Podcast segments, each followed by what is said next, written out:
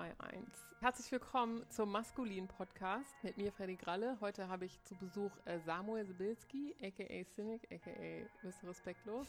Heute zu Gast Insa Arik, zugeschaltet aus Wien, Ariel Unis Öl, Alameira. Flecki Silberstein, David Stockenreitner. Herzlich willkommen. Hallo. Bist du ready? Ich bin ready. Alles zu zeigen. Das ist die Männlichkeit heutzutage. Du Ja. schickst erstmal einen Hund voraus.